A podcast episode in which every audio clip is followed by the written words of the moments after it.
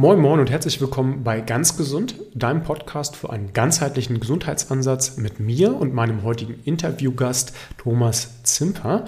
Und zwar ist Thomas in dem Bereich der Erdung tätig. Er hat ein Unternehmen, was Produkte verkauft, die erdungsfähig sind und gleichzeitig ist er noch Heilpraktiker und ein äh, Therapeut mit vieler und langer Erfahrung. Mit vielen Leuten hat er gearbeitet, die chronische Schmerzen hatten und die er dann unter anderem auch über das Thema Erdung in den Griff gekriegt hat. Und äh, beim Thema Erdung würde ich gerne vorweg schicken, dass viele Leute das erstmal als komisch und esoterisch ansehen, aber dass Erdung etwas ganz Natürliches ist. Wenn wir barfuß über den Rasen gehen, dann erden wir uns auf ganz natürliche Art und Weise. Wie häufig tun wir das? Im Zweifel mal im Sommer, vielleicht im Frühling und im Herbst, wenn es noch warm ist. Im Spätherbst und im Winter sind wir mal ehrlich, wahrscheinlich eher nicht. Und auch das Gehen im Haus barfuß, das kann das nicht replizieren, das ist nicht erdungsfähig. Und in der Natur würden wir das wahrscheinlich deutlich häufiger tun, weil auch verschiedene leitfähige Materialien dort zum Einsatz kommen würden. Und deswegen ist Erdung eigentlich etwas, was ganz natürlich ist. Erstens, und zweitens inzwischen auch viele kleine Studien zumindest äh, bestehen, die einzeln vielleicht äh, erstmal als, naja, sehr klein zu betrachten sind, was mit Sicherheit auch was damit zu tun hat, dass Studien teuer sind und dass mit Erdung jetzt kein riesiges Geld verdient werden kann. Äh, zum anderen zeigt aber die schiere Menge der Studien und wenn man sich die einzeln anschaut, doch, dass viele Studien zum ähnlichen Ergebnis kommen und das für mich insofern einfach interessant ist, abgesehen davon, ähm, bin ich zwar ein Freund und das machen wir auch in unseren My Body Mind Coachings äh, davon, dass wir wissenschaftliche Erkenntnisse benutzen und die auch in die Praxis transferieren. Also das halte ich tatsächlich für essentiell und wichtig. Es heißt aber noch lange nicht, dass Themen, die nicht komplett wissenschaftlich ausgearbeitet oder in Studien mit Zehntausenden von Menschen bewiesen sind, dass so eine Dinge nicht funktionieren. Es gab auch Zeiten, wo Meditation keiner Studienlage äh, hatte und trotzdem funktioniert hat. Ja, also nur weil es keine Studien gibt, ist das für mich kein Ausschlusskriterium. Wir denken hier immer über den Tellerrand und wir haben dieses Interview in größtmöglicher Neutralität aufgenommen. Ich finde es spannend. Ich persönlich nutze Erdung, weil ich einfach finde, das ist ein probates, einfaches Mittel, was man benutzen kann, ohne dass es großartig Schaden anfügen kann und ohne dass es großartig Geld kostet und vor allem auch überhaupt keine Zeit benötigt. Von daher fällt es für mich unter die Kategorie, warum nicht probieren? Und was es damit auf sich hat, was Erdung mit dem Körper machen kann, äh, wie auch die wissenschaftliche Datenlage ist, was Erdung überhaupt ist und wie man das auch in den Alltag transferieren kann, das erfahrt ihr im heutigen Podcast.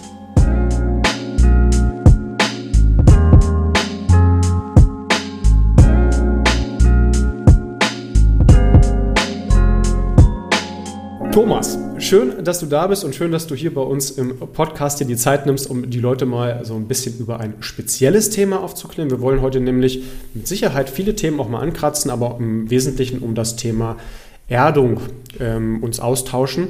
Erdung ist ja ein Thema, was polarisiert mit Sicherheit auch, was aus meiner Sicht auch jahrelang in so eine esoterische Ecke geschoben wurde. Und wir werden heute auch mal gucken, ist es das wirklich? Gibt es da vielleicht auch ähm, wissenschaftliche anerkannte Studien zu? Was kann man vielleicht auch aus der Praxis erfahren? Nicht alles muss ja wissenschaftlich erforscht werden. Manchmal ist ja auch einfach nur die Sachen, die helfen, warum auch immer nicht so ganz verkehrt. Ähm, aber bevor wir tief in diese Materie eintauchen, würde ich erstmal vorschlagen, dass du dich vielleicht erstmal vorstellst und den Zuschauern erstmal sagst, wer bist du überhaupt? Was hast du mit Gesundheit am Hut? Und wie bist du auf das Thema Erdung gekommen? Danke, herzlichen Dank für die Einladung, Dominik, und euch Zuschauer und Zuhörer ganz lieben Dank für eure Aufmerksamkeit. Äh, ich bin der Thomas aus Baden-Baden. Ich bin äh, ursprünglich Heilpraktiker mit einem Therapiezentrum in Baden-Baden seit vielen, vielen Jahren. Außerdem bin ich auch Meditationslehrer und ähm, tatsächlicherweise haben wir mittlerweile auch einen Handel mit Gesundheitsprodukten und das hat sich quasi so ich sag mal, ergeben aus einer, aus einer gefühlten Notwendigkeit, um einfach Menschen Produkte zur Verfügung zu stellen, die meiner Meinung nach essentiell wichtig sind. Ähm, das Thema Earthing oder Erdung auf Deutsch hat mich 2011 zum ersten Mal angesprungen. Da war ich auf einem Kongress in Lissabon. Das Thema war biologische Krebstherapie mit einem ganz bekannten portugiesischen Arzt und auch Energiemedizin. Äh, Markus Schmiege war zum Beispiel auch vor Ort, äh, Dr. Nuno Nina und eben auch der amerikanische Biophysiker Professor Dr. Dr. James Oshman. Und der James hat eben über Earthing einen Vortrag gehalten. Er ist immerhin Biophysiker, Dr. Doktor. Und ich fand es da erstmal so ein bisschen merkwürdig, das Thema. Wie du auch sagst, äh, es klingt so nach Esoterik. Ähm, und später hat es mich dann doch mehr interessiert. Ähm, ich hatte also zu der Zeit eben das Therapiezentrum in Baden-Baden erster Linie, habe, wie gesagt, viel mit schwerkranken Patienten gearbeitet. Oft ist es ja so, du gehst erstmal zum Arzt und wenn, wenn du merkst, es geht nicht weiter, gehst du mal alternative Wege auch. Und so landen bei mir typischerweise Leute, die halt langjährig chronische Beschwerde haben.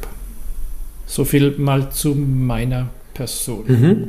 Du, du bist Therapeut. Kannst du noch mal ausführen, was du für ein Therapeut bist? Weil das ja doch schon so klingt, als ob du jetzt nicht sagst, du bist Physiotherapeut oder du bist. Nee, Heilpraktiker. Du bist als Heilpraktiker unterwegs. Heilpraktiker, ja genau. Okay. Wie gesagt, seit 2006 mit eigenem Therapiezentrum in Baden-Baden. Mhm.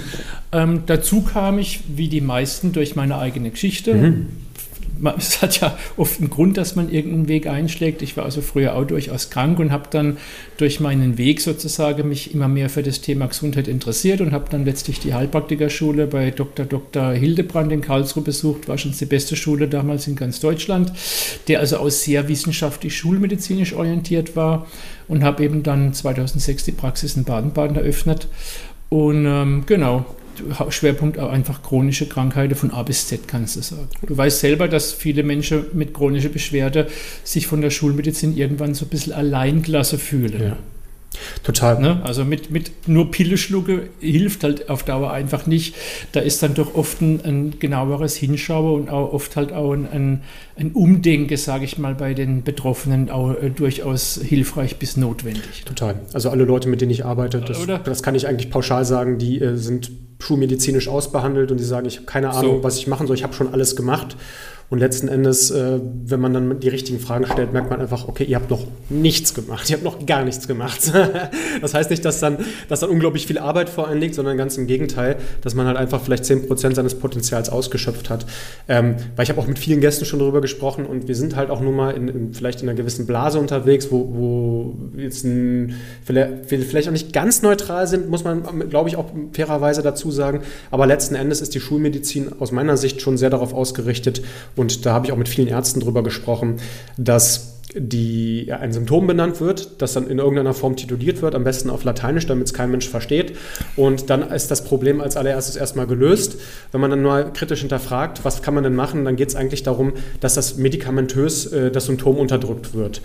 Ähm, ja, und das, das ist eine Frage, die man sich, glaube ich, in der Allgemeinmedizin gefallen lassen muss. Warum gibt es so viele chronisch kranke Menschen? Warum können wir denen nicht helfen? Ich glaube durchaus, dass unsere Medizin gut aufgestellt ist, was Akutfälle angeht. Also ich breche mir den Arm und will, dass die wieder heile, ist super ich, ich habe meine Hüfte komplett verschlissen mit, äh, ich hoffe, das passiert nicht mit 50 wie bei so vielen. Und das ist dann hoffentlich auch kein ein, nur Krankenkassenfall. Und die muss ausgetauscht werden. Super, dass wir dann das Kassensystem haben, was die Leute auffällt. Absolut. Ich habe hab mein Leben vielleicht ein bisschen zerrockt und komme mit einem Herzinfarkt ins Krankenhaus. Toll, super, dass wir das haben. Also das ist immer ein, vielleicht Motzen in der Form auf einem hohen Niveau, aber ich glaube, dass Leute, die einfach chronisch Probleme haben, und da rede ich jetzt nicht nur von chronisch Definition zwölf Wochen, sondern die halt seit langer Zeit äh, Probleme haben und die du und ich dann auch sehen, also also die nach 10, 20 ja. Jahren kommen und sagen, es, mir kann ja. sowieso keiner mehr helfen und die dann einfach merken, ja. wow, es gibt noch so, so viel anderes und ich habe einfach die Verantwortung für meine Gesundheit in ein System gelegt, anstatt selbst mal anzusetzen und vielleicht auch die richtigen Impulse zu bekommen. Ähm, das das finde ich immer schön, egal aus welcher Richtung das kommt. Da gibt es ja so viele verschiedene Strömungen und Möglichkeiten, ähm, aber am Ende geht es, glaube ich, immer darum, dass die Leute verstehen, ich muss mir selbst helfen und ich muss mir halt auch selbst Wissen aneignen, weil nur so kann ich halt auch langfristig gesund bleiben. Absolut. Da sind wir ganz beieinander. Zum einen mal möchte ich betonen, dass die westliche Schulmedizin die beste Akut- und Notfallmedizin ist, die es jemals gab, wahrscheinlich, mhm. wie du schon selber angeführt hast. Ich war viel in Indien.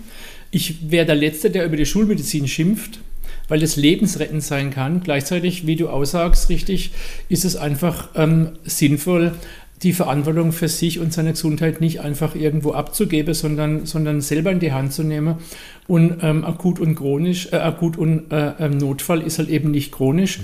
Wie du aussagst, chronische Beschwerde haben halt einfach eine ein andere Notwendigkeit der Herangehensweise. Ich sage als immer, wenn ich jetzt einen Wege will, äh, ein Brötchen, dann gehe ich auch nicht zum Metzger, der kann mir da auch nicht helfen, äh, wahrscheinlich. Dann muss ich halt zum Bäcker gehen. Mhm. Das, das heißt, wenn ich einen Akut- und Notfall habe, gehe ich zum Schulmediziner. Wenn ich chronisch krank bin, dann sollte ich mir mal anderweitig Gedanken machen. Und da haben wir ja das äh, Schöne, in Deutschland und in Europa, dass wir da sehr, sehr viele Möglichkeiten haben, auch jetzt durch die moderne Medien, auch uns zu informieren.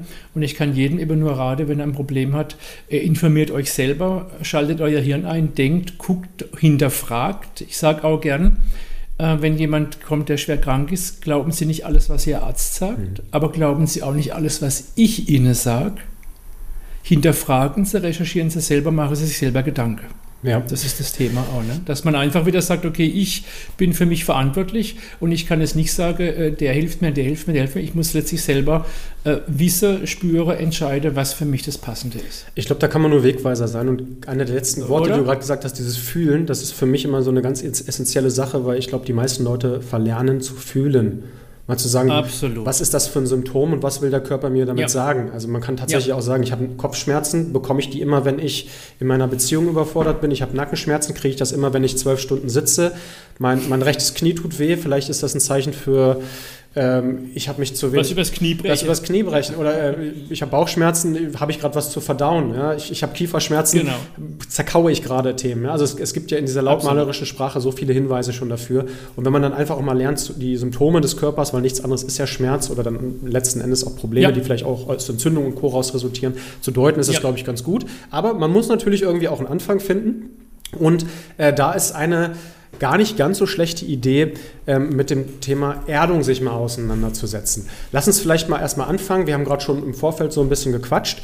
Wie würdest du jetzt Erdung, ähm, wenn wir uns jetzt so eine Gesundheitspyramide vorstellen, einordnen? Ist das dann so die Spitze des Eisbergs, also sowas wie jemand sagt, okay, ich muss jetzt noch mal äh, ich sag mal, keine Ahnung, das, die, die, das letzte Supplement nehmen, was, was nochmal ein Prozent mehr aus meiner Leistungsfähigkeit rausholt, was ich als Spitzensportler machen sollte. Ist das eher so ein Mittelding oder ist das etwas, wo du sagst, das äh, sehe ich gleichbedeutend mit Stress, mit äh, Schlaf, mit äh, Bewegung, mit Ernährung? Also meiner äh, langjährigen Erfahrung nach ich habe 2011 dann über das Thema entdeckt, habe dann auch solche, solche Betttücher gekauft und hier in unserem Therapiezentrum drei Liegen in drei Räumen damit ausgestattet und einfach kranke Menschen draufklickt, äh, äh, ergebnisoffene Feldstudie sozusagen. Und nachdem die Effekte äh, für mich erstmal als Therapeut, der sein Geld mit einer Praxis verdient, schockierend gut waren, ähm, bin ich jetzt nach mittlerweile zwölf oder 13 Jahren zum Ergebnis gekommen, dass, dass Erdung und, und, da vor allem geerdet schlafen tatsächlicherweise, warum erkläre ich gleich, eigentlich die Basics ist. Also das ist für mich jetzt als Therapeut mit langjähriger Erfahrung mit chronisch Kranken und auch mit Erdung, sage ich mal, das ist eine der Basismaßnahmen, wo im Prinzip äh, jeder, der chronische Beschwerde hat, auf jeden Fall damit anfangen könnte und sollte. Erstens mal ist es extrem natürlich. Zweitens mal ist es absolut simpel und einfach. Drittens mal hat es eine ganze Reihe von wissenschaftlich sehr gut belegte Wirkungen, sprechen wir gleich drüber.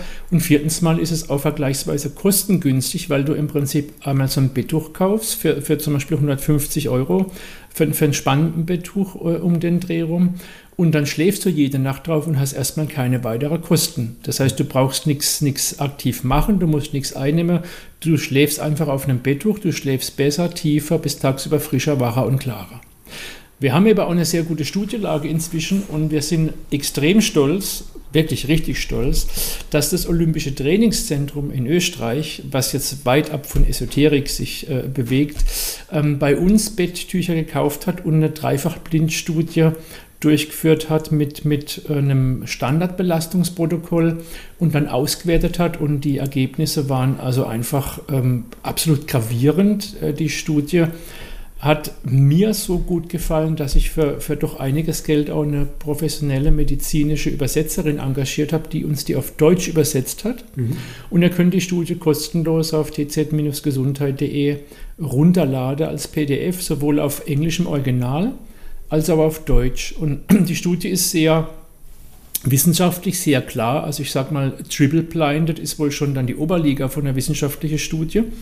Ähm, und sie ist äh, absolut, ähm, absolut unglaublich. Der, der Studienleiter, Professor Dr. Erich Müller, der am Olympischen Trainingszentrum und an der Uni Salzburg arbeitet, der war von den Socken, wie man auf Badisch sagt.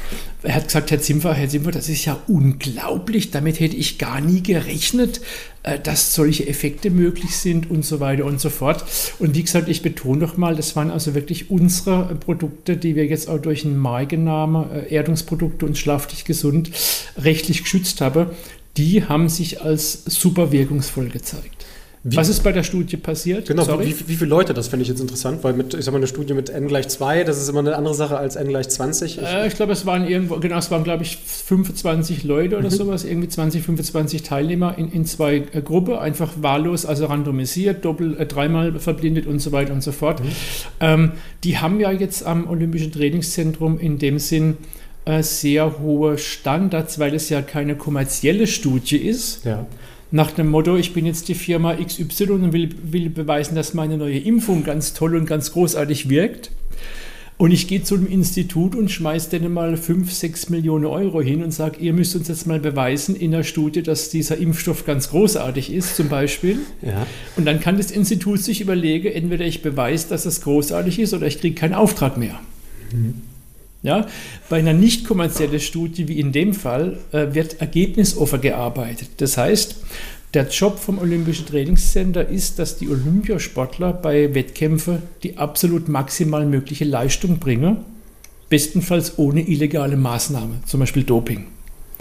Und das heißt, die Studie dient dem Zweck zu überprüfen, ob diese oder jene Maßnahme oder Produkt in der Lage ist, die Leistung zu steigern. Mhm. Das heißt, das Ergebnis ist offen. Mhm. Entweder es gibt eine Steigerung oder es gibt keine. Und bei unseren Original-Erdungsprodukte Betttüchern war die Steigerung so gewaltig, dass eben ein, ein gestandener, nüchterner Wissenschaftler richtig euphorisch geworden ist. Der war also richtig aus dem Häusler, ähm, Professor Dr. Müller. Ähm, und es hat sich also gezeigt, dass ähm, die Probanden, die auf unseren Betttüchern geschlafen haben, ähm, überhaupt keine Erschöpfung hatte nach dem Standardbelastungsprotokoll und im Gegenteil sogar ein Viertel von der Gruppe, also 25 Prozent, gar nicht erschöpft war. Mhm. Während jetzt die nicht geerdeten, die also aber auf unseren Tüchern geschlafen haben, die aber unsichtbar ähm, wirkungslos gemacht wurden, also die hatten keinen echten Anschluss, was nicht erkennbar war, waren 40 Prozent völlig erschöpft, also fast die Hälfte, gegenüber null bei den geerdeten Schläfern und es waren null, also gar kein einziger, nicht erschöpft gegenüber 25 Prozent, also einem Viertel der geerdeten Probanden. Das ist also sowas von hochsignifikant, der Unterschied. Das ist, ist auch eine Grafik in der Studie, schon wenn du die anguckst, denkst du, wow, was ist denn da passiert? Es ist so absolut gewaltig und ähm, die Ausgangslage ist ein Standardbelastungsprotokoll, was die Probande durchlaufen müssen sodass also die Ausgangslage für alle im Prinzip gleich ist. Mhm. Also es war wirklich eine sehr, sehr anspruchsvolle Studie, weil wie gesagt nochmal, das Olympische Trainingszentrum ist einfach dafür da, unter anderem Maßnahmen zu finden, die funktionieren. Mhm. Ja, und es hat sich gezeigt, dass die geerdete Schläfer weniger Entzündungen haben, dass ihre Blutwerte besser sind, dass, dass sie sich auch subjektiv fitter fühlen, dass sie mehr Leistung bringen in, in äh, Belastungsprotokolle. Es war eine ganze Bandbreite von Wirkungen. Es hat sich gezeigt, dass der Elektrosmog, den sie im Körper haben, dramatisch runtergeht, also richtig dramatisch runtergeht. Und das Thema Elektrosmog ist ja auch immer ein größeres Thema heutzutage. Es wird ja immer schlimmer. Also wie ich ein Bub war, da gab es überhaupt kein, keine technische Strahlung im Große. Äh, da gab es keine Handys, keine Schnurlustelefone, kein Wireless-LAN, kein Bluetooth und kein gar nichts. Und es sind alles wunderbare Technologien, die uns das Leben wirklich sehr erleichtern. Aber es sind halt auch Technologien, die ähm, eine gewisse Auswirkung auf unser Nervensystem haben und es wird halt immer mehr. Es gibt irgendwann halt so ein Overload und da hat sich aber auch gezeigt, dass diese Erdungsprodukte ähm, dein System davor schützen. Mhm. Und zwar, indem du einfach dazu Kontakt hast. Du brauchst also nur da, da Kontakt zu haben. Du brauchst keinen kein Schutzschirm oder Baldachin oder sonst irgendwas oder einen Strahleschutzanzug. Du brauchst nur Kontakt zur Erde. Also wenn du barfuß laufst, zum Beispiel im Sommer draußen, Beste, was du tun kannst. Ne? Jetzt hier bei uns regnet es gerade. Ich würde jetzt selber nicht da draußen barfuß laufen wollen. Außerdem ist da jetzt gerade auch eine Asphaltstraße vor meiner Firma. Äh, ähm, da ist sowieso keine Erdung möglich. Also das heißt, dass natürliche Erdung ähm, wenn man jetzt in der Stadt wohnt, gar nicht mal so einfach zu erreichen ist. Mhm. Ja.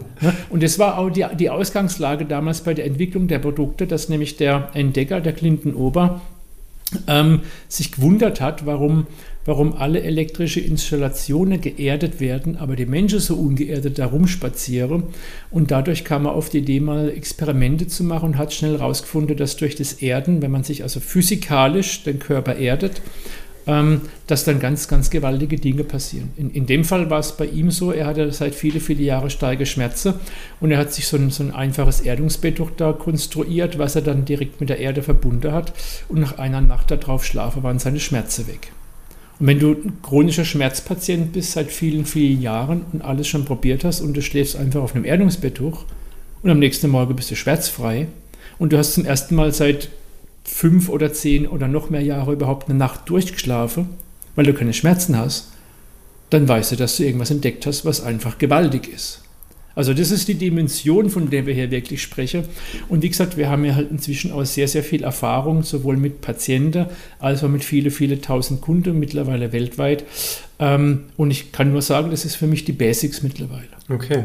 Also ohne, ohne Erden geht für mich nichts mehr. Also wir haben, wir haben ja. zu Hause, wir sind also rundum geerdet. Ich hab, wir haben hier auch in der Firma überall die Erdungsmatte. Wir haben Erdungs, Erdungsmatte auf unserer Therapieliege. Wir haben zu Hause komplett alle Erdungsbettwäsche, Erdungsdecke auf dem Sofa, Erdungsdecke zum Meditieren äh, und so weiter und so fort. Also man kann sich kaum zu viel erden tatsächlicherweise. Ich stehe steh auch gerade, ja. Ich stehe mich auch gerade genau. auf eine Erdungsmatte. Ähm, und be bevor du vielleicht, glaube ich, gleich darauf eingehst, was, was passiert da eigentlich physikalisch, weil das ja auch spannend ist, dass man jetzt nicht nur sagt, wir legen uns da drauf und das, das hilft irgendwie, sondern warum hilft genau. das denn? Der Mensch braucht ja immer ein Warum und ich brauche das auch gerne. Ich finde das immer sehr spannend, was steckt dahinter. Ähm, absolut. Möcht, möchte noch mal eine Sache rauspicken, die du gesagt hast, die ich für absolut wichtig finde.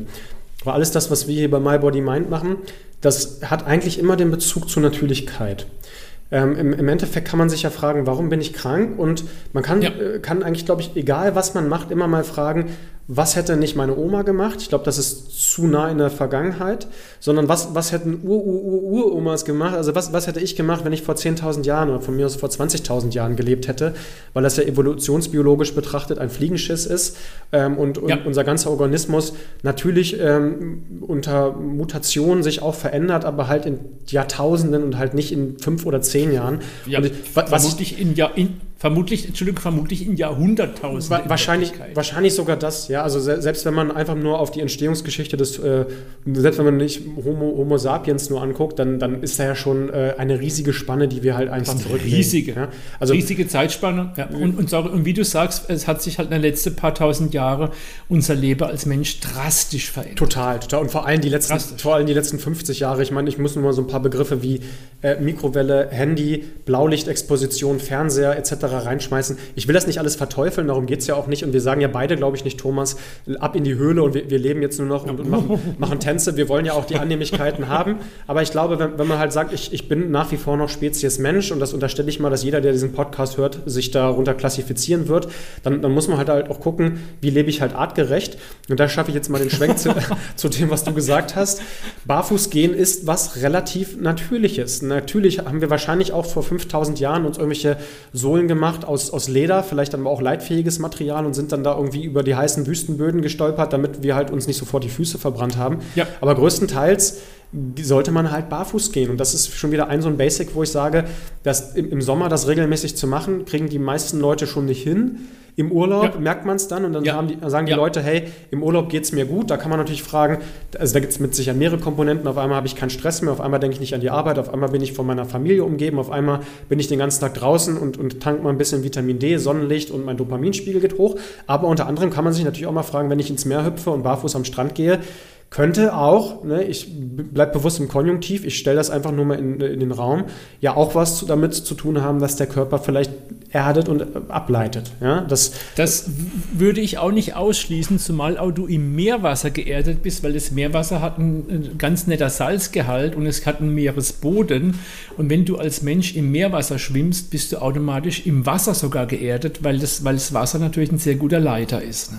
Total. Genau. Also ich würde auch nicht ausschließen können, ähm, um dein Konjunktiv aufzugreifen, dass tatsächlicherweise das Barfußlaufen im, im Sommer am Strand im Urlaub und das im Meerwasserplansche tatsächlicherweise auch durchaus einen Effekt hat auf das Wohlbefinden, was man im Urlaub verspürt. Ja. Und Neben den anderen Faktoren, die zweifellos auch mit einer Rolle spielen. Es ist ja oft so, dass, dass äh, äh Dinge multifaktoriell sind. Es ist ja. ganz selten möglich zu sagen, das und das ist das die Ursache. Es ist ja meistens eher das Gesamtpaket. Total. Und auch das kannst du ja auf alles wieder runterbrechen. Ist, ist dann nur die Bewegung gut, wenn ich mich bewege? Oder äh, ist da der Muskelaufbau dahinter? Oder ist es die Hormonausschüttung? Und wenn ich was esse, wenn, wenn, ich, wenn ich, ich sag mal, ich, ich, ich esse ein Wild, Wildfleisch, ist dann wirklich nur das, die Aminosäureprofile oder ist es das Omega-3 oder sind es halt mehrere Komponenten, die da zusammenspielen? Also ich, ich denke, ja. ich denke da, da ist es immer schwierig, den Finger drauf zu halten und entschuldige mir auch mein, mein Konjunktiv. Ich, ich bleibe da immer einfach, ne, versuche äh, so, so neutral wie möglich das zu formulieren, weil ich immer will, dass wir nicht zu sehr färben, sondern dass jeder sich halt selbst die Meinung machen kann, ist das für mich realistisch oder halt auch nicht? Also meine, meine Zuhörer müssen durchaus nicht meine vorgekaute Meinung bekommen, sondern die, die sollen äh, immer auch mal nachdenken, weil ich glaube, das ist immer ein wichtiger Prozess, um halt auch für sich zu sagen, ist es das oder nicht. Aber wenn wir jetzt ja. schon beim Thema Prozess sind, das ist doch eigentlich eine gute Überleitung. Lass uns doch vielleicht einfach mal darüber sprechen, ohne da zu physikalisch zu werden, also zu tief reinzugehen, weil meine Physikkenntnisse waren, äh, war nicht unbedingt mein stärkstes Fach im Abitur. ähm, die, die sind relativ mau, aber ich habe mich da auch mal mit befasst und ich finde, es klingt einfach so unfassbar logisch, zumindest von dem, was ich, was ich da verstehen kann. Du kannst ja mal erklären, was passiert denn eigentlich im Erdungsprozess? Genau, also ähm, e-, erstmal ist es so, dass es also ein, ein, biophysikalischer Prozess ist. Darum verstehen auch viele Ärzte gar nicht, was da passiert und warum das so wichtig ist. Und es ist ganz wichtig, mal als Grundlage, wenn man das mal wissenschaftlich betrachtet, zu sehen, wir sind als Mensch in erster Linie ein bioelektrisches Wesen und dann in zweiter Linie erst ein biochemisches Wesen. Das heißt, die Elektrik ist für unseren Organismus viel wichtiger, als man in der Medizin gemeinhin beachtet. Wir haben ein Nervensystem mit, mit, mit hunderttausende Kilometer Nervebahnen im Körper insgesamt, was mit Strom läuft. Wir haben eine Zellspannung von, von 70 Millivolt, also ohne Spannung. Äh, wenn die äh, Zellspannung auf 11 Millivolt fällt, dann haben wir eine Krebszelle. Also Krebs ist auch ein elektrisches Problem. Wusstest du das? Nee, hör ich das, hat uns da, das hat uns der äh, Dr. Nuno Nina in Portugal erzählt. Der hat da drei Kliniken in Portugal. Nuno Nina heißt er, das ist ein Genie. Da, da habe ich auch gesagt, ja klar, natürlich. Die, die, die Krebszelle hat eine Spannung von nur noch 10 Millivolt anstatt 70. Die hat Ladung verloren. Das Krebs ist ein elektrisches Problem. Das, das ist, richtig, das ist richtig das messbar, ist, ja? Ja, natürlich. Krass. Das ist verrückt, oder? Das ist richtig verrückt. Also, das sind solche Sachen. Ähm, und darauf beruht auch die Wirkung von Earthing. Ähm, äh, die, die Erde ist praktisch das größte Reservoir an Elektronen mhm. und letztlich ist ja alles aus kleinen Atömchen zusammengebastelt auf der Erde mit, mit Neutrone, Positrone, Elektrone. Und wir haben als Mensch, wenn wir uns nicht Erde, einfach einen Elektronenmangel. Also wir haben einen Mangel, den wir in dem Sinn gar nicht wirklich kompensieren können, wenn wir nicht geerdet sind. Laut Professor Dr. Uschmann. Ähm, und wenn wir uns aber Erde wiederum, dann nimmt unser Organismus so viel Elektronen auf, wie er braucht und nicht mehr. Das ist ungefähr so, wenn du dein Handy laden tust und lässt es einfach mal drei Tage an der Steckdose hängen, dann, wenn der Akku voll ist, lädt es einfach nicht mehr weiter. Mhm. Dann fließen keine e-, Elektrone wahrscheinlich auch sogar mehr ins Handy rein, wenn die Batterie voll ist, ist so voll, dann ist fertig. Und so ist beim Erden auch. Du ziehst dir also so viel Elektrone in den Körper rein, wie dein Organismus im Moment gerade braucht. Das mhm. ist absolut genial. So, und es ist tatsächlicherweise so, dass Menschen, die einen starker Elektronenmangel haben, dass die auch das als leichtes Kribbeln spüren manchmal. Also wie ich zum ersten Mal mich geerdet habe nachts, auch ergebnisoffen, neugierig, habe ich sofort gemerkt, ich lege mich hin und es kribbelt mir wie bekloppt in der Beine. Und es ist aber kein Strom, der dann fließt, das denken manche Menschen. Das ist wirklich so, dass wenn du ein ähm, bisschen, bisschen sensibel bist und oder ein starker Mangel hast, dass am Anfang die Elektronen so stark in deinen Körper reinziehen, dass du wirklich ein kleines Kribbeln vielleicht spürst. Das merken nicht alle, manche merken es aber. Und das ist eben dieser Elektronenfluss, der also auch tatsächlich teilweise fühlbar ist. Und dann ziehen die Elektronen auch dann naturgemäß dahin, das ist ein ähnlicher Effekt wie Osmose, wo eben ein starker Mangel ist. Und mhm. wo ist ein ganz starker Mangel? Ein ganz starker Mangel ist da, wo Entzündungen sind, wo freie Radikale sind. Das ist ein Effekt, dieser, also dieser Elektronenausgleich. Wir haben aber noch viel, viel mehr Effekte. Wir klingen uns durch physikalischen Erdkontakt an den natürlichen Biorhythmus an, an dem Ort, wo wir sind. Das heißt, wenn ich jetzt hier in Deutschland bin und ich bin geerdet, dann weiß mein Organismus, okay, es ist 11 Uhr vormittags. Wenn ich mich nachts erde, versteht mein Organismus, jetzt ist Nacht, jetzt ist Schlafenszeit und dann fährt er runter. Mhm. Wenn ich jetzt nach Indien fliege mit einer Zeitverschiebung von viereinhalb Stunden und mich sofort erde, dann versteht mein Organismus, jetzt ist hier plus viereinhalb Stunden oder minus, ist es minus plus, ich weiß gar nicht, aber jedenfalls gleichen wir uns sofort dann an den Biorhythmus an dem Ort an. Wenn du jetzt nach, nach, nach Indien fliegst oder nach San Francisco, egal wohin, und erdest dich direkt nach der Ankunft so schnell und so lang wie möglich, klingt sich dein System an den Biorhythmus an dem Ort ein und dein Organismus versteht sofort, dass jetzt die Uhrzeit ist und nicht die, die eigentlich sein müsste von deinem Rhythmus her. Verstehst du, was ich meine? Bist du noch da? Ich, ich verstehe das, ich frage mich nur, wie das funktioniert. Das ist ja spannend. Das, das Bild, das, Bild, das war gerade das Bild eingefroren.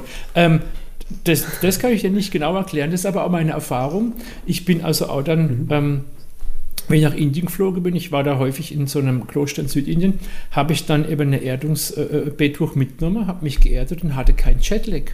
Null. Dann hatte ich eine Patientin, die lebt in Baden-Baden und hat auch noch in San Francisco ein Haus. Da haben wir eine Zeitverschiebung von neun Stunden. Das ist schon ganz ordentlich. Ne? Und die war dann dabei, wieder ihre Mutter in San Francisco zu besuchen. Da sage ich jetzt, jetzt nimmst, ähm, ich bin Partner, also jetzt nimmst du ein Erdungsbetttuch mit und wenn du ankommst, schläfst du gleich geerdet. Und wenn es nicht funktioniert, kriegst du dein Geld zurück. Die kam acht Wochen später zurück und ist mir um den Hals gefallen und sagt, pass auf, ich hatte weder beim Hinflug einen Jetlag noch beim Rückflug. Und bei neun Stunden Zeitverschiebung also da haben die meisten Leute einen saftiger Jetlag. Da mhm. hast du erstmal zwei Tage Probleme, irgendwo klarzukommen. Nicht alle, es gibt Menschen, denen macht es gar nicht viel aus, aber die meisten haben da richtig einen Jetlag. Und wie gesagt, nochmal, wenn du dich mit der Erde verbindest, erkennt dein Organismus, dass jetzt an dem Ort, wo du bist, die Uhrzeit ist. Das, wie das genau funktioniert, keine Ahnung. Okay, das ist spannend. Aber es ist so. Und was, was, was daraus folgt, und das ist wissenschaftlich auch gut untersucht, es gab also eine Studie, da hat man einfach mal gemessen, wie ist das Cortisolprofil? Cortisol ist ein Hormon, was die Nebenniere ausschüttet, als Stresshormon bekannt. Adrenalin ist noch bekannter. Die sind beide haben, äh, sind, sind ähnlich von der Wirkung. Und es hat sich also gezeigt in der Studie, dass ähm, quasi alle Probanden einen Cortisolrhythmus haben, der komplett aus der Norm war. Das heißt, die Norm in Anführungsstrichen ist die, dass nachts naturgemäß die Nebenniere ganz wenig Cortisol nur ausschüttet und dass dann morgens, wenn die Sonne aufgeht, ein richtiger Schub kommt, dass also die Cortisolproduktion relativ rasch ansteigt und du einen richtiger Kick kriegst, dass du morgens wach wirst. So hat es die Natur vorgesehen. Jetzt haben wir eben dann auch Kunstlicht und wir haben vielleicht auch einen, einen, einen, Rhythmus, wir gehen zu spät ins Bett und so weiter und so fort. Aus einer ganzen Reihe von Gründen, beispielsweise auch wegen Elektrosmog, vor allem wegen ungeerdet sein, ist dann praktisch bei den Probanden, die bei der Studie waren, bei allen der Cortisol-Rhythmus komplett durcheinander gewesen. Das heißt, die hatten teilweise nachts extrem hohe Ausschüttungen, konnten sie nicht schlafen und morgens war dann low, ein Tief. Und ich werde gar nicht wach, ich bin den ganzen Tag müde. Jetzt hat man nach acht Wochen geguckt und nach acht Wochen waren die Kurve quasi alle deckungsgleich. Nachts wenig Ausschüttung und morgens dann ging die Kurve hoch und zack kommt der Kick. Und das ist der wissenschaftliche Grund dafür, dass die meisten Menschen, die auf unseren Erdungsbetttüchern schlafen, sagen, ich schlafe schneller ein, ich schlafe besser, ich schlafe tiefer, ich fühle mich tagsüber fitter, ich werde morgens schneller wach. Wir hatten eine Kundin hier aus Baden-Baden, die sagt, ähm, also bevor ich euer Bett durchgehabt habe, habe ich morgens zwei Stunden gebraucht, um wach zu werden. Erst mal einen Kaffee, dann noch einen Schwarztee und dann ging es irgendwann mal, jetzt springe ich aus dem Bett und bin wach. Hm. Das, ist, das ist Hammer. Also das ist eine Rückmeldung, das hat sich auch bei fast allen Studien, also bei allen, die mir bekannt sind, gezeigt, dass die Leute über diese extreme Verbesserung vom Schlaf berichten. Mhm. Und natürlich ist es nicht zwingend bei jedem so, aber das ist praktisch ein Feedback, was in allen mehr bekannten Studien da war, dass die Leute sagen, sie schlafen besser, tiefer, sind morgens frischer, wacher und den Tag über klarer, haben natürlich auch mehr Energie, weil natürlich ein guter Schlaf, wie du selber weißt, ist die Grundlage für einen guten Tag. Hm. Das, das äh, Nachts ist schon spannend. Die, die, diese Studien, die kenne ich auch aus dem Buch. Ich glaube, das hat ihr mir sogar mal empfohlen. Ähm, das das fand, ich, fand ich sehr, sehr interessant. Ähm, und vielleicht für die Zuhörer an dem Punkt, wenn die sagen, wow, Thema Schlaf, Cortisol finde ich interessant. Da haben wir schon mal auch eine, eine Folge gemacht mit Amir Ali von Body Clock Health. Die äh, befassen sich mit Chronobiologie und da geht es dann natürlich auch ganz viel um das Thema äh, Cortisolausschüttung, äh, auch wie kann man über ähm, Haarfollikel bestimmen, wann mein Melatonin äh, Dim Light Onset ist, also wann die Melatoninproduktion einsetzt, weil das ja sehr chronotypenabhängig ist. Nicht jeder sollte zur gleichen Uhrzeit ins Bett gehen. Äh, ob das jetzt ein äh, menschengemachtes Problem ist oder ob das äh, ein biologisches ist, das sei mal dahingestellt, aber in der RNA ist das ja auch einprogrammiert. Also ja. springt, springt da gerne ab und ähm, es ist nur sachlogisch, dass man besser schläft, wenn die Cortisolkurve Kurve sich dem Schlaf anpasst, weil Cortisol, auch für diejenigen, die sich mit dem Thema nicht so auskennen, unter anderem ja auch das ist, was uns morgens äh, auf natürlichen Wege, wenn wir keinen Wecker benutzen, einfach wach werden lässt, weil ansonsten würde Melatonin einfach weiter hoch sein im Körper und wir würden einfach so lange im Bett liegen, ich weiß gar nicht, bis, bis sich irgendein anderes System des Körpers mal meldet und sagt, jetzt pack mal wieder hier Essen rein oder so. ähm, aber ähm, ich, ich, ich kenne diese Untersuchung und ich finde das tatsächlich hochinteressant. Ähm, wenn, wenn, wenn, wenn es da möglich ist, die Cortisolkurve entsprechend halt zu adaptieren und zu glätten, vor allem dann auch mit, mit so einem einfachen Mechanismus. Ich finde es auch schön, dass du das so, so äh, einfach und plakativ erklärt hast. Also, dass, dass wir letzten Endes ja mit der Erde dann in einem Austausch stehen und dass diese, dieser, äh, dieser Austausch, dieser elektronische Austausch dann ähm, sich, sich quasi dann auch auf ganz natürliche Art und Weise, Weise einpendelt. Und das, dass das dann offenkundig äh, auch, auch mehrere Einflüsse hat. Ich werde tatsächlich auch einfach mal den Amir Ali fragen äh, von Bodyclock, ähm, ob der sich das erklären kann, warum diese, diese Jetlag-Themen ähm, dann so gut sind, weil das, das ja. Thema, das befasst, befasst mich schon länger, das finde ich schon spannend, weil, weil ich mir auch häufiger in einem anderen Kontext mal gefragt habe, wenn wir denn in unserem Körper einprogrammiert haben, wann Cortisol hochgeht und wann Melatonin runtergeht äh, und wir das tatsächlich in so eine biologische Uhr gegossen haben, wie kann es dann sein, dass jemand, der von Deutschland in die USA zieht oder von Deutschland nach Asien, dann trotzdem irgendwann auch in Asien sagt, ich gehe um 22, 23 Uhr ins Bett und dann nicht sagt, äh, ich gehe zu abstrusen Zeiten um 15 Uhr ins Bett oder um 6 Uhr morgens oder so. Ähm, und da, da gab es jetzt noch keine richtige, vollends befriedigende Lösung für mich zumindest, was ich zu diesem biologischen Fakt angucke. Aber das wäre ja zum Beispiel äh, ein, eine, eine mögliche Erklärung. Ähm, genau. Äh, dazu äh, noch ein Gedanke. Also die, die ähm, Melatoninproduktion hängt ja auch mit dem Tageslicht zusammen. Das heißt, auch wenn du dich nicht erdest, wird natürlich irgendwann durch die ja. äh, Tag-Nacht-Rhythmen, solange du nicht dich extrem kunstlich aussetzt, dein, dein Organismus schon auch verstehen, okay, jetzt ist es irgendwie, da kommt kein Licht mehr an, jetzt fahre ja. ich mal ein bisschen Melatonin hoch. Also genau. es gibt ja noch andere äh, Regulationsmechanismen und ich denke, Licht ist auch ein ganz wichtiger Faktor für uns Menschen. Licht, Nahrung, Bewegung, also äh, wer Oder? sich da tief einlesen will, der kann nochmal Sachin Panda lesen. Das sind wirklich Meisterwerke, die der da gemacht hat. Der bringt das auch sehr einfach äh, runter. Aber gerade natürlich Licht über dann auch Serotonin äh, am Morgen und das, das ist ja letztendlich der Ausgangsstoff über dann Acetylserotonin auch für Melatonin ist. Also ähm, das, das, das ist spannend. Äh, das ist ein vielschichtiges Thema, glaube ich. Absolut. Ähm, schön, schön, dass wir da auch mal einen kurzen Exkurs gemacht haben. Äh, ist, ist, wenn, ist, ich, wenn ich gerade noch mal kurz, sorry, einhaken darf. Also wenn ihr jetzt zum Beispiel nach Thailand in Urlaub fliegt, dann braucht er gar kein Erdungsbetttuch, dann könnte er einfach sofort aus dem Flieger an den Strand und am Strand drei Stunden barfuß laufen. Nein, aber das muss man ja erstmal wissen, verstehst ja. du, was ich meine? Ja. Also es ist halt wichtig, dann wirklich über längere Zeit einen wirklich guten Erdkontakt zu haben und dann fällt der Jetlag einfach flach. Ja. Und ideal ist halt tatsächlich dann doch auch wiederum nachts, weil nachts der Körper regeneriert. Mhm. Das heißt, wenn du in der Regenerationsphase einen Erdkontakt hast, zum Beispiel wenn du am Strand im Sand schläfst, was wir früher gemacht haben. Also ich war in, in der 90er erstmals in Indien. Wir haben da dann teilweise an abgelegene Strände in solche ba äh, Kokospalmhütte gelebt und da war kein Boden drin, da war nackter Sand und dann haben wir auf dem Sandboden geschlafen. Da bist du natürlich da auch geerdet. Verstehst du, was ich meine? Mhm. Das, ja, ist das Natürlichste. Ne? Also das, das, ist es wieder, back to nature. Ne? Da, also ich glaube, ich glaub, äh, da, da, kann man sich eigentlich immer wieder drum drehen und letzten Endes bräuchten wir kein Biohacking, wenn, wenn wir genau wüssten, wir, wir würden halt so leben wie, wie früher. Nur du und ich, wir wissen ja auch beide, das ist natürlich in, in, in dem Alltag von, von den meisten Menschen undenkbar. Wir können ja auch nicht alle nach, nach Thailand ziehen und sagen, wir legen uns jetzt, wir legen uns jetzt in Sand. Äh, für viele wahrscheinlich eine schöne Traumvorstellung, aber ich denke mal, auch die Bundesrepublik ja. Deutschland hätte ein bisschen was dagegen, wenn alle Steuerzahler weg wären. äh, und so weit haben wir es noch nicht mit der globalen Erwärmung, dass, dass wir hier in den Ostseestrand schlafen können abends, zumindest im Winter wird das schwierig. und deswegen, jetzt mal was deswegen, deswegen finde ich es ja so, so, so spannend, dass, dass man halt sagt, okay, wenn wir halt die Natur so nicht nutzen können, dann gucken wir halt, wie können wir denn mit den technischen Mitteln, die uns gegeben sind, äh, die äh, Mimik sagt man ja im Englischen, wie können wir das halt replizieren und versuchen dann über die Technik, die uns gegeben ist, nicht nur uns kranker zu machen, sondern mal gucken, wie kann ich die nutzen, um äh, die Natur nachzuahmen. Ja, das genau. finde ich eigentlich ein smarter man, man muss jetzt, man muss jetzt auch sagen, dass natürlich auch hier jetzt bei uns in unserer Breite gerade einfach durch die Umweltbedingungen äh, es eine, eine, schiere Notwendigkeit ist, in Häusern zu wohnen und sich auch vor der Natur in dem Sinn quasi in Anführungsstriche zu schützen. Früher sind die Menschen an, an Tuberkulose gestorben und an Lungenentzündung, weil sie einfach zugige Hüte hatten und, und im Winter halt krank geworden sind. Ja? Also man muss einfach auch sehen, dass unsere westlich zivilisierte Lebensweise auf jeden Fall auch äh, äh, massiv zu unserer Lebensqualität einen Beitrag leistet. Ja. In, in Thailand, in, in, in Südindien, in, in, in Afrika, da kannst du da ganz Tag draußen und barfuß und, und tralala, aber hier ohne Haus, ohne Heizung im Winter, vielen Dank. Ne? Mhm.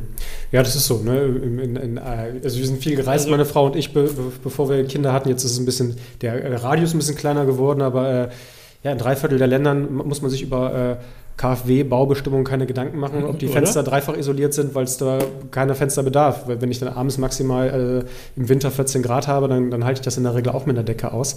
Ähm, das, deswegen finde ich das schon sinnvoll zu sagen, wenn wir halt in den Breitengraden leben, dann versuchen wir dann halt auch uns entsprechend anzupassen. Und ich finde es auch schön, dass du das wieder einordnest, weil ähm, es soll hier nicht so rüberkommen, als dass wir sagen, hey, unsere ganze Lebensweise ist nur Schrott, sondern das, das ist natürlich auch irgendwo eine gewisse Notwendigkeit und es hilft uns auch, dass wir nicht wie im Mittelalter irgendwie mit 39 Jahren äh, dann, dann sagen, wow, so einen alten Menschen habe ich noch nie gesehen, so. sondern dass wir halt sagen, hey, ich kann, kann mit Bewusstsein sagen, ich würde gern 100 werden und ich glaube, dass das nicht ein absolut unrealistisches Szenario ist.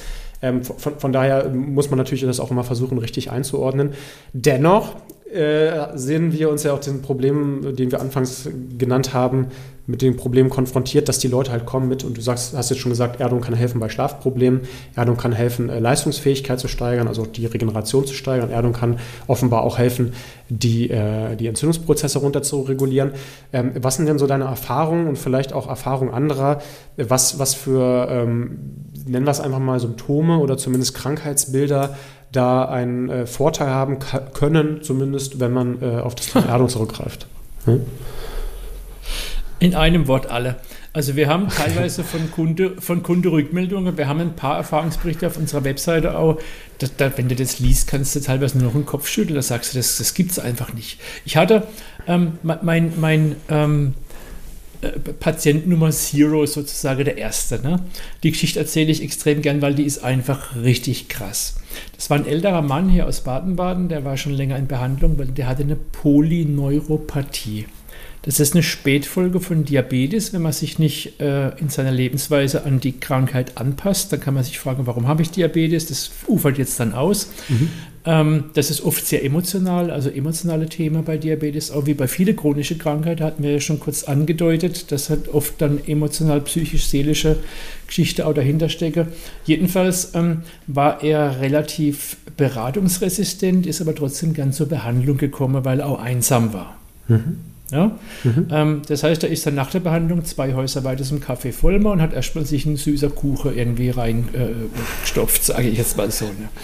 Und er hat also auch nicht eingesehen, damit aufzuhören und nun gut. Ähm, ich habe ihn also auf das Erdungsbetuch draufgelegt und er hat also. Okay, im ersten Teil habt ihr jetzt schon ganz viele spannende Informationen bekommen. Was ist Erdung überhaupt? Was gibt es für Prozesse? Warum ist Erdung natürlich? Ich habe auch einen Einblick in äh, Thomas bekommen und seine Arbeit. Und wir werden uns im zweiten Teil nochmal dezidierter auch mit der Wissenschaft auseinandersetzen, auch mal gucken, wofür ist Erdung noch da, was kann man mit Erdung alles erzeugen, wie funktioniert das und wie bringen wir das Ganze in die Praxis. Freut euch da gerne auf Teil Nummer zwei.